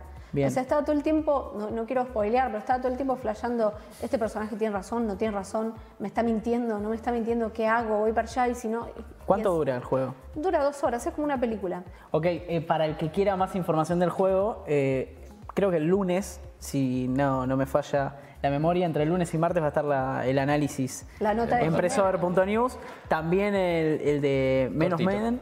Y eh, yo estoy haciendo el análisis de Control. Eh, Va, no estoy haciendo el análisis, lo estoy jugando. Eh, le estuve dando ayer todo el día. Es realmente, realmente me sorprendió para bien, es de la gente de Remedy, los que hicieron eh, Max Payne, Alan Wake, Quantum Break hace poco en, en One. Y la verdad que está bárbaro, es un, es un juego de acción en tercera persona, pero de acción que también tiene partes de- bastante de terror. Eh, yo soy bastante cagón igual con los juegos, o sea Yo que también. Lo mínimo que me hagas Sí. asustar, porque yo ya te voy a decir que el juego es de terror, Me pasa igual. pero tiene mucho de eh, el ambiente oscuro, eh, con gente flotando. Es una cosa, y, susurros continuos, como ¿te, ac- te acordás en Lost cuando aparecía? Como gente flotando. Claro, ¿por qué? ¿De qué va el juego? El juego vos, vos arran- estás en una agencia paranormal, una especie de CIA, Sí. pero de los temas paranormales. Eh, y vos sos una, una chica que estás, estás buscando la agencia desde hace años porque están eh, detrás de la desaparición de tu hermano. Llegás al lugar y está en pleno, en pleno quilombo de que se- aparentemente está suelto algo paranormal dentro de la agencia y están todos bastante atrincherados y no encontrás a nadie. Y el juego es todo el tiempo adentro de la agencia, por lo menos por ahora, y me hace acordar mucho al estilo de juego de que vos podías esperar en Resident Evil 2, que vos tenías la comisaría, que la comisaría de repente vos decís, ok, ¿qué onda? Es un mundo esto acá adentro. es una cosa así, vos nunca salís, eh, excepto en algunos momentos ahí medio flasheros en los que vos haces así con una lámpara y te vas a un hotel, pero es una cosa muy zarpada porque el juego va por el lado visual y, y loco de, que tiene algunas películas de Nolan, como Inception, por ejemplo. Ah, qué bueno. Eh, Ah, tipo ya lo psicodélico, Sí. de cambio de cámara y demás, sí, de cambio de situación. Cambio de cámara, cambio de, cambio de, de la escenografía, de la escena. En cierto punto, como también Layers of Fear, Eh, que más o menos como un. Más para el lado de Doctor Strange también. Ah. Claro. Va por ese lado. Es un, es un delirio. Por momentos estás caminando y ella está hablando con, con su subconsciente o con, o con algo que tiene adentro que vos todavía no sabés bien qué es. Eh, y pasás a una imagen así como esta que estamos viendo ahora, que hay un conserje limpiando. De repente pasás a otra parte de- del director de la agencia que está suicidando. A es como una cosa súper flashera. Es un, eh, la verdad que para a mí me está encantando lo que estoy jugando. Pregunta, ¿es muy interactivo o es más que nada como un paseo que te va llevando por Esto es un la. juego de acción en tercera No, es un persona. juego de acción, tercera persona. Claro. Eh, pero si vos que me preguntás que es tipo pas- pasillo, No, no, tipo de te va paseando entre todas las experiencias o vos cuando No, a, la, a la hora de interactuar te vas encontrando con no, eso. es directo, es completamente directo. Es un. Es acción en tercera persona. Eh, y vos tenés poderes. eh, tenés, eh, de repente podés agarrar las cosas, levitarlas y tirárselas a alguien. Claro. Eh, te podés cubrir, eh, con, que lo haces con L1, te cubrís así, levantando las piedras del piso y te cubrís con las piedras. Un poco, digamos, Sí, hay- acción hay- estilo Infamous. Eh, puede ser, pero menos dinámico. que Claro. Famous. Tiene puzzles también. ¿no? Más- tiene. No, pasa casi, casi nada. Porque tengo ganas de jugarlo por todo lo que contaste, sobre todo la parte surrealista, pero, o sea, Sí. te hace saltar del sillón, del cagazo. A, yo, a ver, yo soy cagón, lo estaba jugando en mi cuarto, eh, todo oscura, cerradito y qué sé yo, y escuchaba los susurros, escuchaba los ruidos, todo, y yo la verdad me cagaba todo. Pero no es un juego de terror. Ay, no me sé. parece que es más una acción en tercera persona con toques de thriller, si se quiere. Eh, y bueno, y toda la información la vas teniendo, te la van tirando con, eh, con, con documentos y cosas que vas encontrando. Eh, vas, vas mejorando el arma, el arma es siempre la misma y la- el arma se va transformando en otras cosas. Eh, está bárbaro el juego, realmente está muy muy bueno. Eh, sí, es el nuevo de Remedy Games, totalmente, Dan Tomasón. Bien. Sí. Eh, así que la verdad, yo recomiendo, va a estar también el análisis, calculo que la semana que viene. Primero va a estar el de ustedes dos. Eh, así que nada, ese se- fue como el, el bloque de qué estamos jugando. Ah, perdón. Y ayer jugué al Crash Team Racing. que ya salió, ya salió en junio. Sí, Pero- lo jugamos bastante en la Switch y en la Play 4. Pero el viernes ¿Qué? se estrenó eh, el, torneo de Spyro. De lo que tengo acá. Muy buena. Ah, metieron a Spyro en el metieron Crash. ¿Metieron mapa también? Metieron una, una eh, carrera gratuita Claro. ambientada en Spyro y en vez de agarrar eh, manzanitas agarrás los cristales. Mira. Es una hermosura. Qué Es, lindo. es puro, es puro amor. Spyro es una cosa hermosa. Eh, la verdad que lo que hizo la gente que está haciendo Crash Team Racing nuevo es Eh, se portaron mucho. puro, eh. Yo al principio te discutía bastante cuando me decías, no, porque es muchísimo mejor que el Mario Kart. Por baile. Y por mucho. La verdad es, es como mucho mejor que El Mario de Switch. ¿Eh? Que el Mario Kart Deluxe de Switch. Sí, O- sí. cualquier Mario Kart. Contra el Mario Kart 64. No, es cual- No, no. eh, el Crash Team. Racing es mejor que cualquier Mario Cualquier Kart. Mario Kart. Que cualquiera. Sí, sí, sí. Mirá, mirá, mirá, mirá. Yo no soy muy defensor de los Mario Kart, lo único que digo es que, bueno, eh, están haciendo un remake de un juego de hace 20 años porque, bueno, en estos años como que no han hecho muchos Crash. No, No, pero en general no, eso. obvio, pero lo, lo importante de este remake, que es parecido a lo que pasó con el de Resident Evil 2, es que es una reinvención. Es como, bueno, ¿cómo hubiese sido el juego si lo, si lo hiciéramos ahora? No es tanto copiamos el juego de antes. Claro. Y, y te sumaron, te sumaron nuevas carreras, te están metiendo nuevos personajes. El turbo, no te no. cobran nada. No te lo cobran. O sea, Spyro no es que vos vas a hacer, pum, lo pagás. No te cobran el puto juego. Spyro Ni, por actualización. Sí, ni la carrera, ni las nuevas carreras, ni los nuevos personajes, nada te cobran. Es increíble. Igual con respecto a lo que vos dijiste, de- o sea, de las remakes, es un poco, puede ser falta de creatividad, pero a mí me parece también que, esto creo que ya lo dije, los juegos pasaron por un proceso, un periodo en el cual estaban experimentando con los gráficos y evolucionando y ahora es un periodo de exploración dentro de los gráficos que están buenísimos.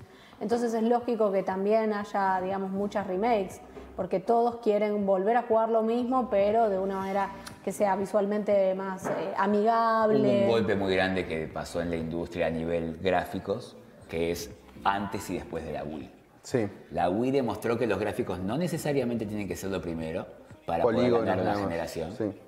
No, o sea, a ver, la Wii tira, porque Ok. si un PlayStation 2 tira, porque no va a tirar una Sí, Wii. sí, sí. La Wii tira, lo que ocurre es que no tira en comparación a sus competidoras Xbox 360 y PlayStation 3. Sin embargo, logra vender más. Sin embargo, Ah. logran, fíjense que el resurgimiento del juego indie arranca en la WiiWare, Sí. que eran los juegos de Wii con Mega Man 9, ¿sí? eran más chiquitos. Empiezan, empiezan los desarrollos más chicos, empiezan también a aparecer a partir del año 2011, 12 recién, Sí. en PlayStation 3 para que sean norma en la generación de Switch, Wii U y PlayStation 4, si se quiere, o Xbox One.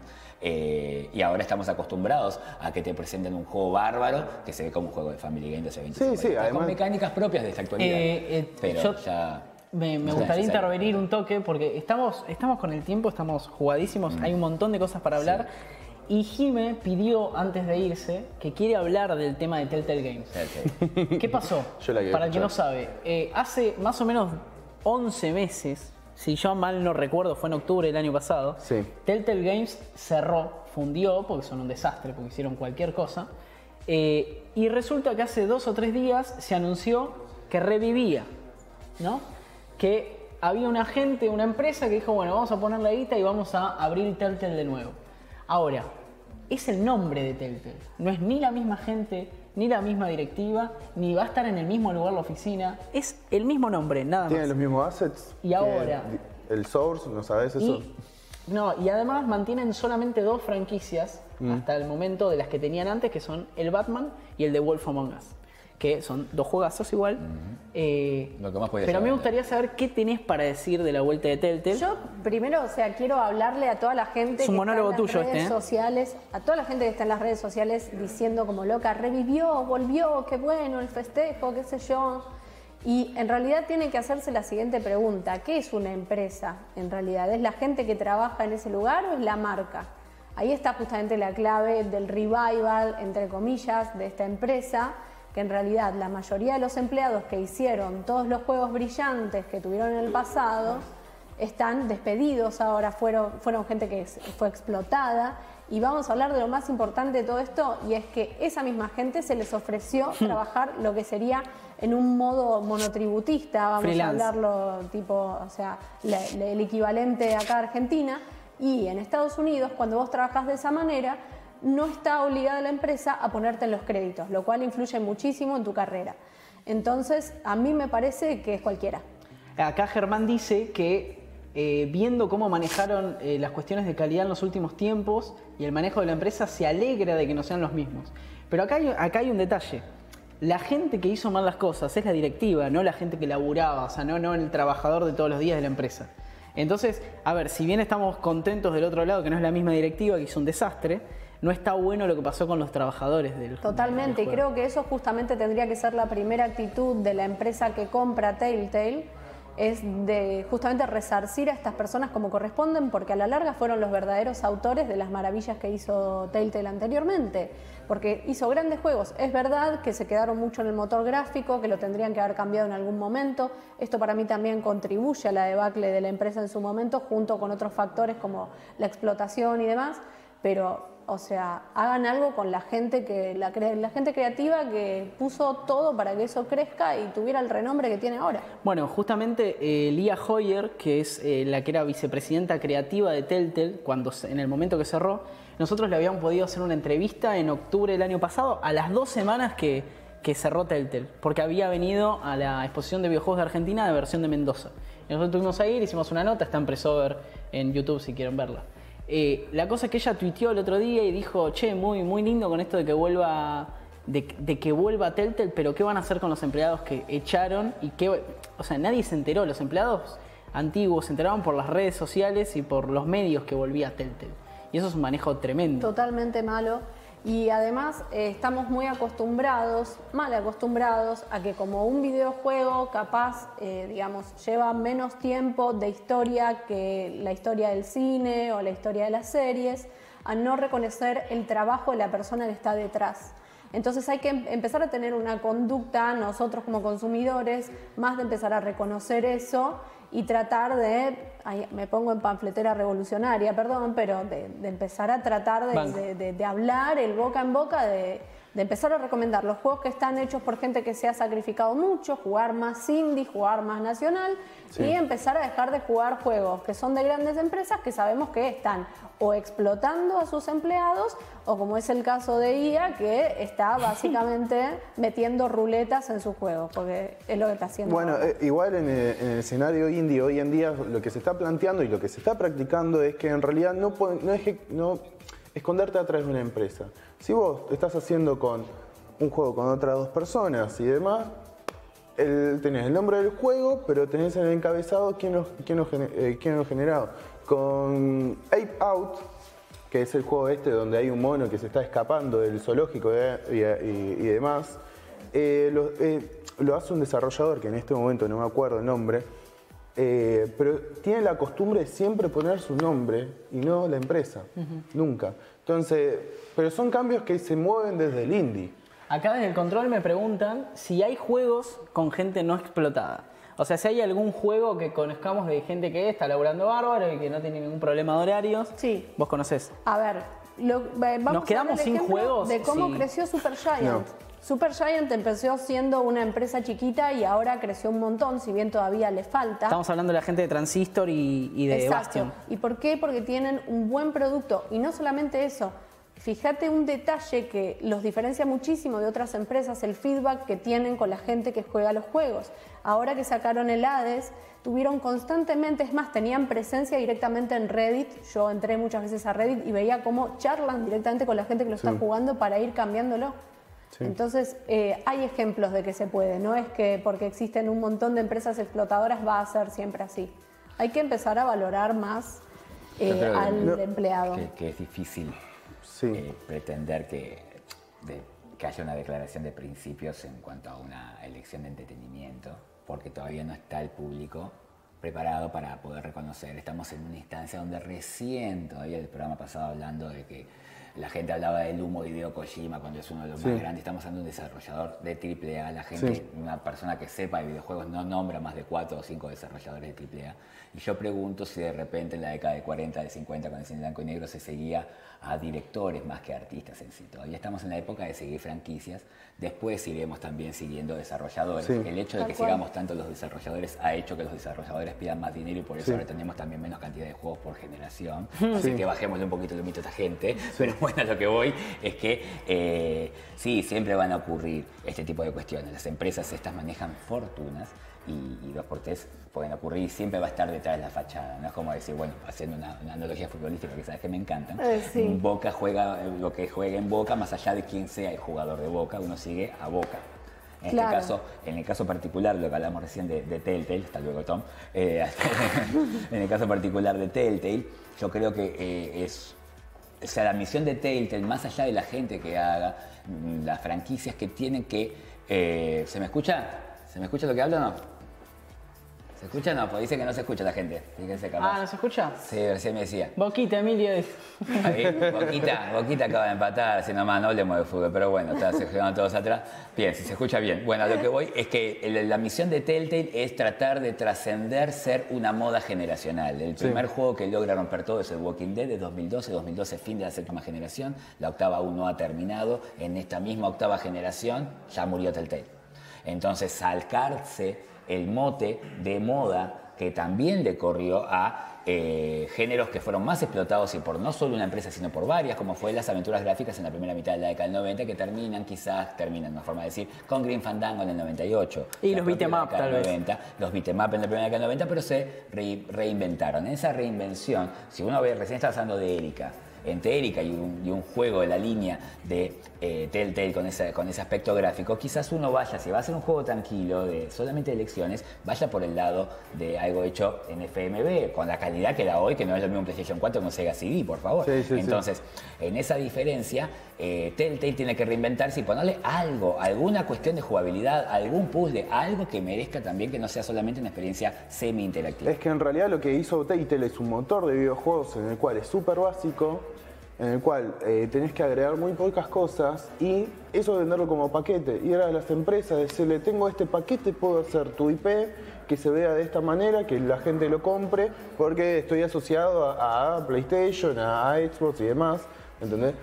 Y a, a las distintas plataformas, entonces, ¿Cuál es el tema? Ellos pagan narrativa, ellos pagan, digamos, una mínima interacción, pero desarrollo no. ¿Me entendés? Claro. Igualmente, Este estoy viendo en el monitor, salís muy lindo. Ah, muchas Sí, gracias, vos también. igual- igualmente Muestro, muestro mi, mi diablo con gatitos. ¿sí? Recién dijeron que estaba muy bueno su pullover. es muy Suena. lindo. Ahí, ahí está. Igualmente, o sea, con respecto a lo que hablábamos recién de qué empresa no explota y qué sé yo, y hablar de las AAA y demás, em, se me vino a la memoria ahora también que, por ejemplo, eh, el estudio Santa Mónica, o sea, Sí. funciona muy bien. Sí. Ajá. Es un estudio muy grande, tiene un Sí. montón de gente y... y Pero depende de muchos- PlayStation, y PlayStation es genial. Bueno, Mostrame los tatuajes. En su momento, ¿qué pasó con, con Santa Mónica y Cory Barlow, que era el padre de God of War 2? Lo echaron. Lo habían rajado, Tuvieron sí. que venir pidiendo disculpas, por favor, Y hacer God of bueno, War pero, 4. ay, Sí. pero lo Pero revieron, volvieron, no sí. está reviendo esto Telltale. Ahora, el tema es el siguiente, acá, o sea, se habla mucho de que un juego, o sea, que una empresa tiene que hacer X cosa porque si no, no va a poder progresar. Y la realidad es que las empresas son, digamos, como grandes demoledoras que cuando no llegan a los números que tienen que llegar a fin de año, automáticamente eso representa una quiebra. Y tenés empresas como PlayStation que dijo, el God of War yo lo voy a hacer así y no va a tener DLCs. No, pero va a ser así y no va a tener DLCs. sí. Y se sigue cumpliendo que el juego no tiene DLCs y es un juego completísimo. Bueno, es lo que Entonces le pasa. se puede crear algo que sea súper exitoso, que funcione muy bien, que te dé un montón de dinero y que no por esto, digamos, eh, invo- involucre Bueno, negativamente acá, tu acá antes la gente estaba diciendo algo que es, es completamente cierto, que dicen, si el Crash Team Racing hubiese salido en 2015, te hubieses tenido tres pistas de arranque, 40 de DLC, 30 personajes pagos, y eso... Yo creo que el desastre que estuvieron haciendo en los últimos 4 o 5 años a nivel de DLC... La peor generación del Data Elite. Claro, Lo dije el otro totalmente. día lo sigo sosteniendo. Creo que se empezaron a dar cuenta que no va por ahí. Y que no va por ahí. Y Crash Team Racing es una muestra de eso. God of War es una muestra de eso. Spider-Man es una muestra de eso. Red Dead Redemption. Eh, el Red Dead Redemption es otra de muestra. manera, o sea, pero creo les que- cuesta mucho tiempo de trabajo y no sé si está siendo eh, ganancial. No, Eh, no, cambió, porque- cambió el de formato. Y al no tener competencia el PlayStation, porque el Xbox se entregó Sí. y Nintendo, que hizo muy mal las cosas con la Wii U, tiene cuatro años de atraso con la Switch, que va bien, pero ya está tarde, que en un Sí. momento va a competir la Switch contra el PlayStation 5. Sí. Va a quedar totalmente Game Boy. Entonces, eh, ahí es donde está la diferencia de que PlayStation, al no tener competencia, ¿por qué va a mejorar? Sí. Y se estanca. Sí, totalmente. Si así la compran igual, llegó a 100 millones de máquinas. Bueno, pero eso, Y eso pasa- les pasó. Llegó a 100 millones Sí, de sí. máquinas. Y- ¿Cuántas máquinas llegaron a 100 millones? Creo que son cuatro. PlayStation 1, Wii, PlayStation 2 y PlayStation 4. Exacto. Sí. Tres PlayStations y la Wii. O sea, es bravo 100 millones. Porque Sí, uno sí. dice 100 millones, bueno, el mundo No, tiene 7 no. mil millones de personas. No. No. Es una máquina cada cuatro personas. O sea que esos 100 millones vos lo tenés que cuadruplicar. Son 400 millones de personas, ¿me entendés? Sobre 4 mil millones de personas en el mundo occidental. O sea que casi un 10% de la humanidad tiene un PlayStation o una Wii. Es un delirio. Es una barbaridad. Es una locura. ¿Entendés? Uno Entonces, cada lo que quiero decir es que el PlayStation 4 llegó a esos niveles sin juegos casi. Con muy poquito. Sí, sí. Con Pero muy poquito. yo prefiero, perdón, te voy a hacer una pregunta. ¿Preferís muchos juegos y tener que estar navegando en la porquería hasta encontrar algo que vale la pena? ¿O pocos juegos de excelentísima calidad? Yo prefiero la segunda opción. Pero ¿cuántos juegos de excelentísima calidad tuvimos? ¿Cuántos juegos superaron a lo que había antes? O sea, ¿se superó tal o cual género? ¿Uncharted 4 supera Uncharted 2? No. God of War 4 supera lo que habíamos visto en God of War Renovo. Para mí sí. Redemption. No. God of War sí. 4 a God of War 2 están en empate. Son dos cosas Dos distintas. juegos de 94 puntos. Pero bueno, Dos cosas distintas, sí, porque la no- no- última no es mejor. Acá para, darle un poco de bola a lo que está diciendo la gente, que siempre está bueno, es que dice que hay algo de bueno que tiene PlayStation que es que apoya juegos como The Last Guardian, que son casi de nicho, y el No, Dream. no es tan así, se vendió muchísimo el Shadow of Colossus, pero muchísimo, ya no es tan nicho. Sí. Se esperaba que Last Guardian, lo que pasa es que no daban porque es un, un capricho Bueno, pero lo de. Dreams es posta, Bueno, que es de la gente de Big Planet y de... Es que igual, de- últimamente estamos en una época eh, que es ir a buscar nichos y Bueno, resaltarlo. En su momento, en su momento Journey, eh, Flower, o sea, se, se le ha dado bola a lo que es diferente. Pero ahí dice Sorken que el usuario elige lo que le gusta y vamos a terminar jugando todo Fortnite para siempre, Sorken. Sí. sí, tal cual. ¿Eh? No, o sea que no siempre la gente elija lo que le gusta. A mí me gusta que, por ejemplo, el año pasado, mucho Fortnite, mucho cosa, y juego el año pongo God of War. Sí. Bien, sin DLC, sin nada. Con Directo, del pie. juego a lo de Acá antes. Diego For- eh, Forgan dice que habría que cuestionarse si los Diego juegos deben seguir costando 60 dólares. Lo estaban subiendo a 70 en realidad. No, tiene que subir. Para mí el juego tiene que subir. Y eh, a ver, desde, desde esto desde Argentina, que el dólar es- está explotadísimo, Sí. Acá no se 60 puede dólares más, es, un- es una fortuna. Ahora, para. Hay que piratear. el- para, no, no digas eso. Pero si la Play 4 no, se puede en todo caso tampoco. No, o sea, acá no, hay Play no. 3 para el rato. No, no digas que hay que piratear. Está mal eso. No, boludo, no, no hay que Todos piratear. hemos crecido con una Play 2 chipeada y Es juegos. Pero ¿por muy qué no te discutible la cuestión de la Eran otras piratería y de épocas. verdad lo digo. Sí, sí, Yo sí. sé que en principio uno tiende a, a ir por la línea de lo que es correspondiente según lo que es legal. ¿Y cómo me explican entonces que las máquinas más vendidas son las pirateadas? Sí. Pero las más vendidas de verdad, ¿eh? Y Sí, las sí. más, eh, que dieron más posibilidades de juego, las que dieron más trabajo, Sí. las que generaron más dinero, las que más todo. Entonces hay como un doble Una cuestión de accesibilidad, respecto de en lo, sentido. que, lo que está bien y lo que está mal respecto Sí. a lo que es la, la piratería en sí. Sí, sí, sí. Acá, acá dice, ¿cómo subir? Dice Sorken. Sí, a ver, el tema es este. Hacer un juego es cada vez más caro.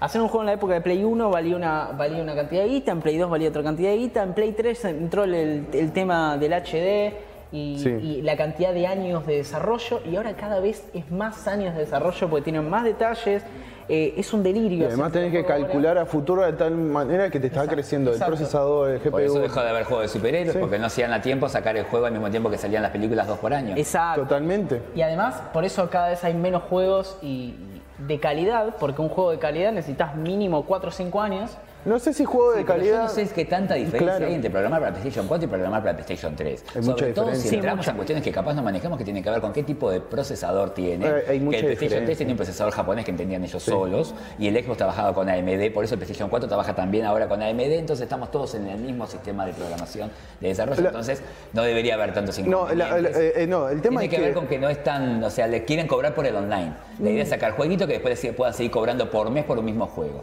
Mucho tiempo. Entonces, ¿para qué hacer un juego tanto desarrollo si después lo compran un par y te deja más plata uno que tiene loot boxes o que vende, le pueden vender ropita? Sí, tal Pero cual. siempre pasa eso. Entonces, God of War le sacás 60 dólares. Sí. Está bien, se lo vendes a uno, pero si después me lo prestas a mí, ya son 30 y 30, porque ya Sí, a sí. mí no me sacaron la plata. Sin embargo, el, el del internet tenemos que pagar vos en tu casa y yo en la mía para poder jugar.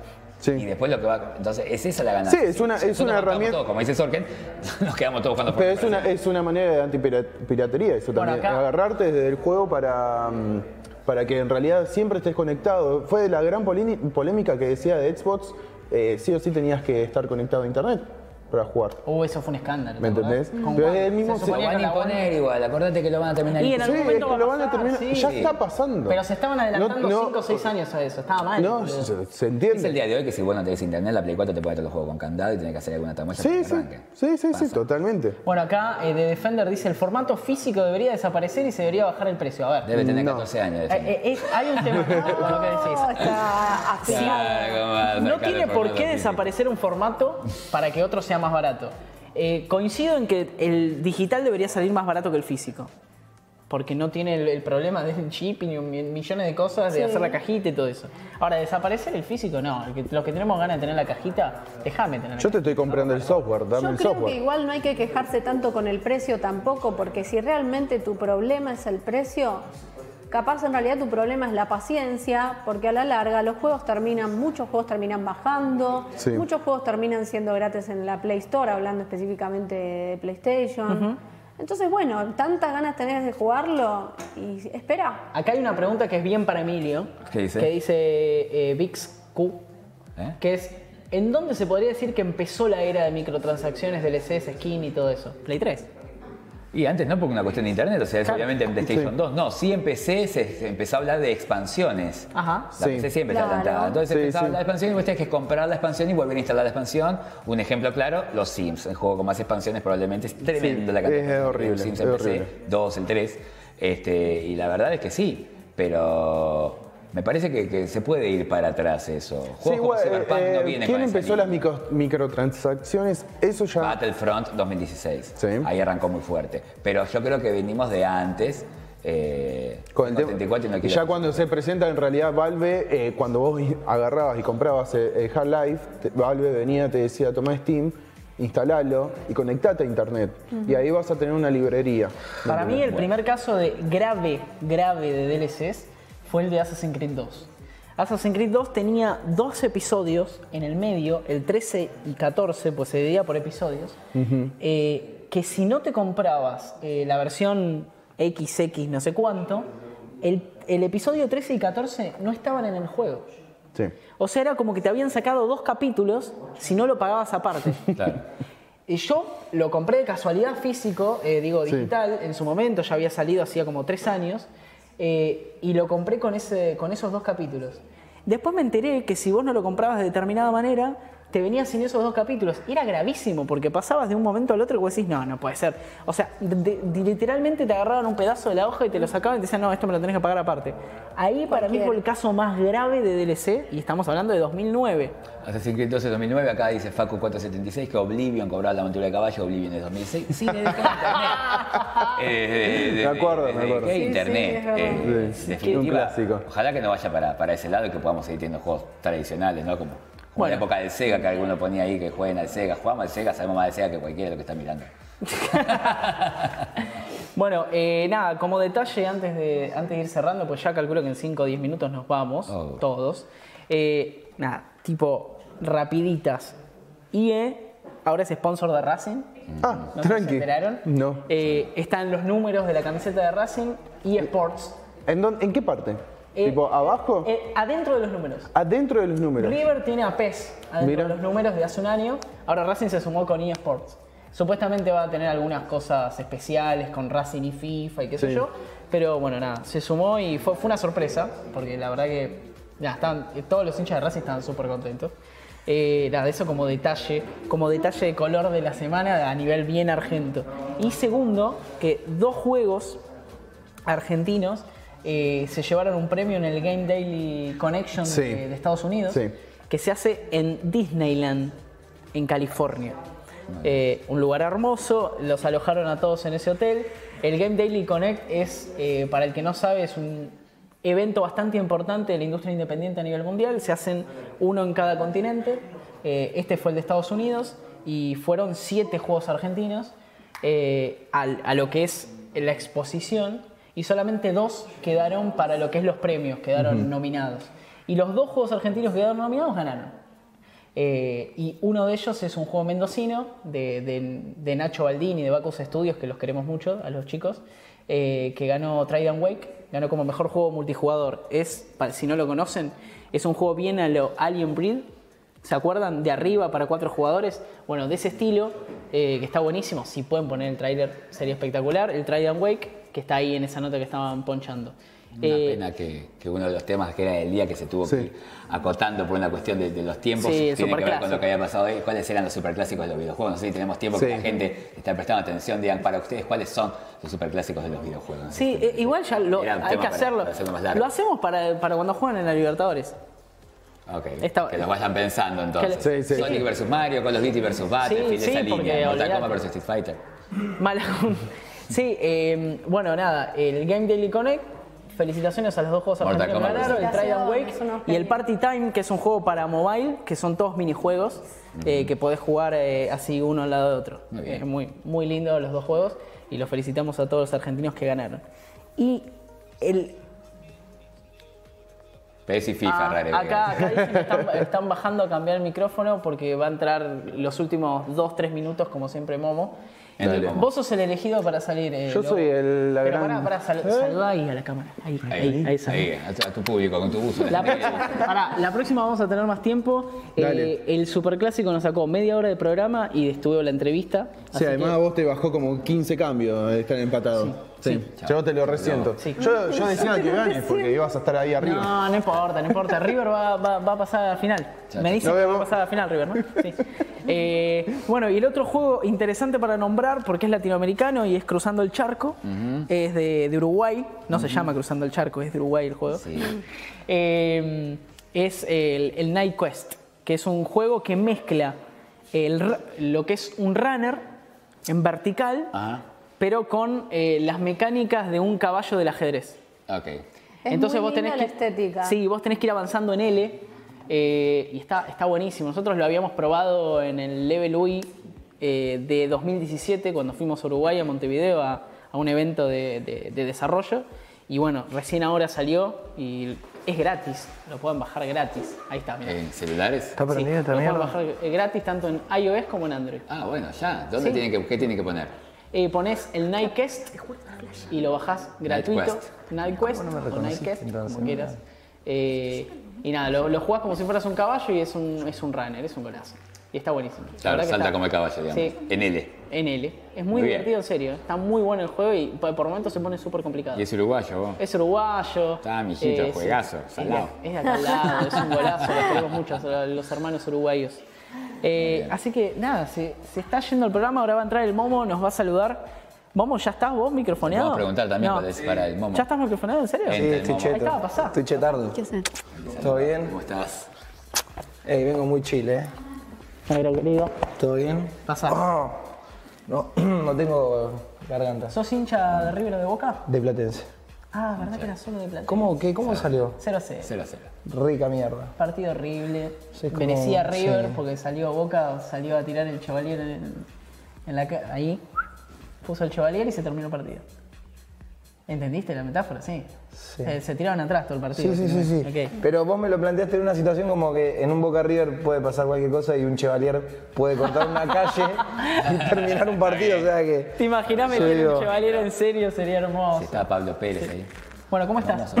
Ah, vengo de Tandil, boludo. 500 kilómetros me, manejé. De las 4 de la tarde... ¿Fuiste a hacer un evento? No, me fui a descansar. Ah, Vi, vi la foto, vi la foto. Ah, no, sí, no sabes lo que fue. ¿Trajiste salame? ¿Qué? No pude traer esa- No, no. El día que teníamos que hacer los mandados nos mamamos todo, me levanté a la una al mediodía, estaba todo cerrado. No, no, no, no.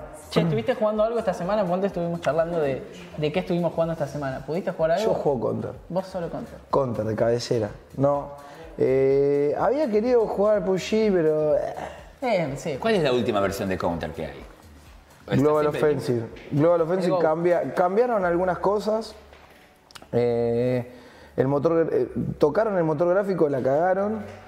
Tiene varios bugs el juego y tocaron algunos mapas, pero sí, igual. Es lo mismo. Sí, igual, es lo mismo. Es que no, no deberían poder cambiar mucho, ¿no? Es que no deberían tocarlo más. No deberían tocarlo más. O sea, si lo vas a tocar, cambiarle el motor gráfico. Yo lo que hice es lo que no entiendo. Un juego que tiene que ser simple y que tiene que. Porque no tiene grandes gráficos el Counter a comparación de otros juegos. Los tuvo en su momento. Y vos sabés lo que, lo, lo que te consume de placa de video el Counter. Es una. eh, es terrible, eh, te morfa. Sí, es verdad. Sí. ¿Counter viejo? No, no, el de ahora. ah, el de ahora, el de Sí, ahora. sí, sí. Ah. Te Sí, lo arruina.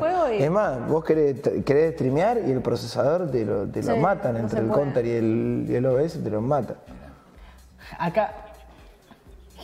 Acá me pregunta, ¿cómo es eso de que Jiménez juega al counter? Me preguntas del control. Yo juego al counter, pero hace seis meses que estoy bien, estoy cambiando mi computadora lentamente, o sea que lo tengo que reinstalar. Qué pero- grande el mala. Ya llegó mi invitado, gente. Llegó el invitado. Todavía no arrancó, pero lo tenemos en el ¿Qué- estudio ¿Querés, del querés decir mala. quién va a ser el invitado? Mala Junta Malandro, mira. Uy, no te puedo creer. Cheto. Mi amigo de, de Pacheco. Viene ahí. Acá, acá recién se, se estaban quejando que ya no ibas más a San Clemente. ¿Ibas a San Clemente antes? Siempre voy a San Clemente, que no voy más. Sigo yendo a San Clemente, es como mi lugar en el mundo. Lo que pasa es que fui a Tandil porque eh, es como que en, en mi grupo dicen que había una monarquía mía de que se decidía siempre un día, porque yo siempre organizo, pongo el auto, pongo esto, todo. Bueno, pues todo. si organizás vos, ya estás. No, pero quería ser un poco más democrático, boludo. No, no. Entonces dije, no, vamos a Tandil, no sé qué. Bueno, vamos, hemos ido a Tandil varias veces y había más paz, ¿viste? No, vamos a Tandil. Bueno, te vamos a entregar el programa si no te molesta. Perfecto. ¿Te? También voy a tener que hacer el formato de ustedes ahora los domingos. Bien, nos vamos a ir al corte. eh, nosotros somos Presover. No me hables más. Pará, Mose, pará. Eh, nos vamos a ir a. Ya. se- sí, sí, sí, va a pasar. No me hables más, Dios. Me voy a sacar esto. Ahí está. Eh, esto es Presover eh, Show. Estamos todas las semanas en Presover.news. Hablamos de videojuegos. Toda la semana eh, escribimos sobre videojuegos, cubrimos eventos, hacemos charlas, nada, hacemos un montón de cosas y hablamos siempre de videojuegos. Siempre. Eso es lo único- cheto. Es, es lo único que hacemos. Síganos en Presover.news, en el canal de YouTube, que tenemos un programa de música, tenemos un montón de cosas. Y nos vemos el domingo que viene para más Presover Show y los dejamos con el mambo.